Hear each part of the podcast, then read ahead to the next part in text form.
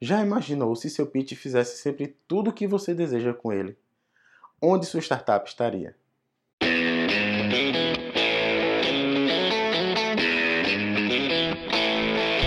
Você está preparado para o próximo evento de startup que você está esperando?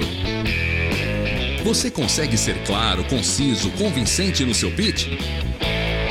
Você já treinou seu pitch ou acha que na hora sai? Está começando mais um podcast Pitch para startups. Um oferecimento Pling Ideas, a sua escola online de pitch.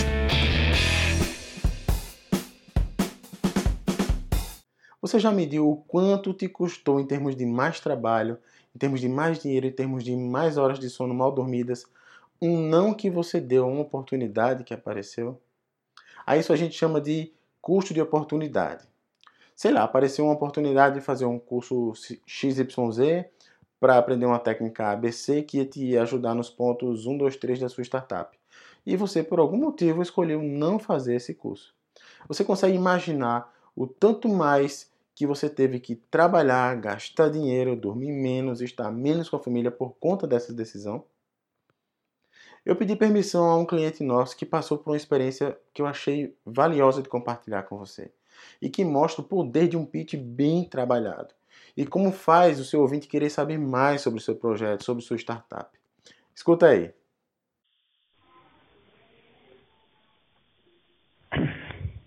Oi pessoal, tudo bem? É, gostaria de agradecer pela dica que recebi quando a gente fez o nosso último pitch. É, só para vocês ficarem sabendo, eu apliquei recentemente as mesmas técnicas em outro pitch e felizmente fomos contemplados com a tal de inovação do Sebrae. Esse pitch que a gente fez foi diferente do primeiro, pois a gente tinha bem mais tempo, acho que a gente fez em dois minutos e esse ele tinha cinco minutos. Né?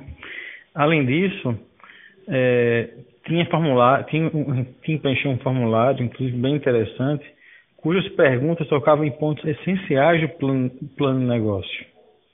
Então, a gente, como é que a gente decidiu fazer para encarar esse novo desafio? A gente começou pelo pitch. Até porque nosso sentimento é que muitos avaliadores começam pelo pitch. É, e caso o pitch seja ruim, muito provavelmente o formulário nem sequer vai ser lido. Então, então a gente aplicou, aplicamos todas as técnicas que vocês ensinaram para a gente no pitch. Ah, como a gente já tinha feito um pitch, basicamente o que a gente fez foi expandir aquele o anterior, incluindo novos pontos que a gente entende que sejam essenciais para entender melhor o nosso negócio, né? É, embora a gente tivesse mais tempo, a gente percebeu que não dá para colocar tudo no pitch. Então a gente colocou o que era realmente mais importante. Muitas vezes colocamos até uma frase de efeito, mas não detalhamos muito. Chamamos tipo uma dica. Olha, falamos um assunto e a gente não se aprofundou. Que a ideia é que esses pontos que não deram tempo para colocar no pitch, eles fossem abordados no formulário. Então, embora o formulário delimitasse a quantidade de caracteres para cada pergunta que ele colocava, né, deu para abordar todos os pontos. Então, o, o, sentimento final é que a gente ficou muito satisfeito com o resultado final do, do pitch. O pitch, tanto o pitch chamava bem, chamava bem a atenção, como o formulário respondia às eventuais perguntas que poderiam ser feitas ao assistir o vídeo. É isso aí, pessoal. Muito obrigado. Espero que essas dicas possam ajudar outros aventureiros feita a gente. Um grande abraço a todos.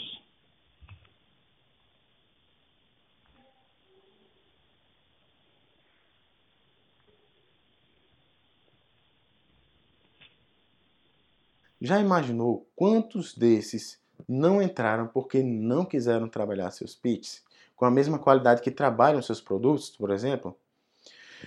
Em outras palavras, já imaginou o custo de oportunidade daqueles que não entraram o custo deles de não conseguirem ser contemplados nesse edital? Isso nos faz refletir o seguinte: qual a importância do pitch no seu negócio? Você trabalha nele de quanto em quanto tempo? Quantas vezes você se lembra do seu pitch? Você faz o seu pitch do jeito que vem na cabeça, ou como se diz por aqui, na doida? Ou você usa algum método, alguma técnica para construir o discurso que vai ajudar você a atrair clientes, investimento e estar à frente da concorrência?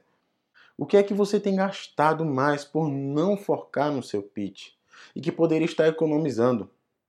Em outras palavras, se seu pitch fizesse tudo o que você deseja com ele, onde sua startup estaria? E para terminar, eu deixo você com Chris Westphal, com um trecho da entrevista que a gente fez com ele, onde ele fala de qual é o melhor momento para se começar a trabalhar no seu pitch. Many entrepreneurs don't think of uh, crafting their pitches in the beginning of their their business. They just just think of crafting the elevator pitch when they are in the end of the business. Uh, I mean, when they are about to present their ideas to investors. Uh, what do you think about that? When when should the entrepreneur start crafting their pitches? What's the be- what's the best moment to do that? The, time to start working on your pitch is really any time that you want to persuade someone. I mean, sure, if you have a business and you're going out to, to get investment or you're seeking funding, then you're going to be concentrating on, on getting your pitch together. But before that happens, I mean, just in starting your business and, and acquiring customers, getting people to come on board with your business, you, you, you got to persuade other people.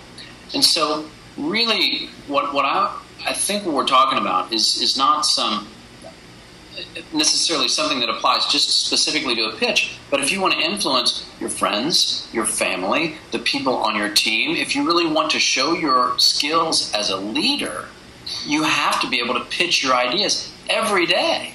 So I think persuasion, influence, the ability to communicate more effectively is something that entrepreneurs need to be working on right now.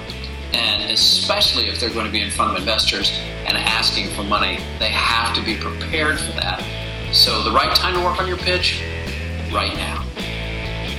Perfect.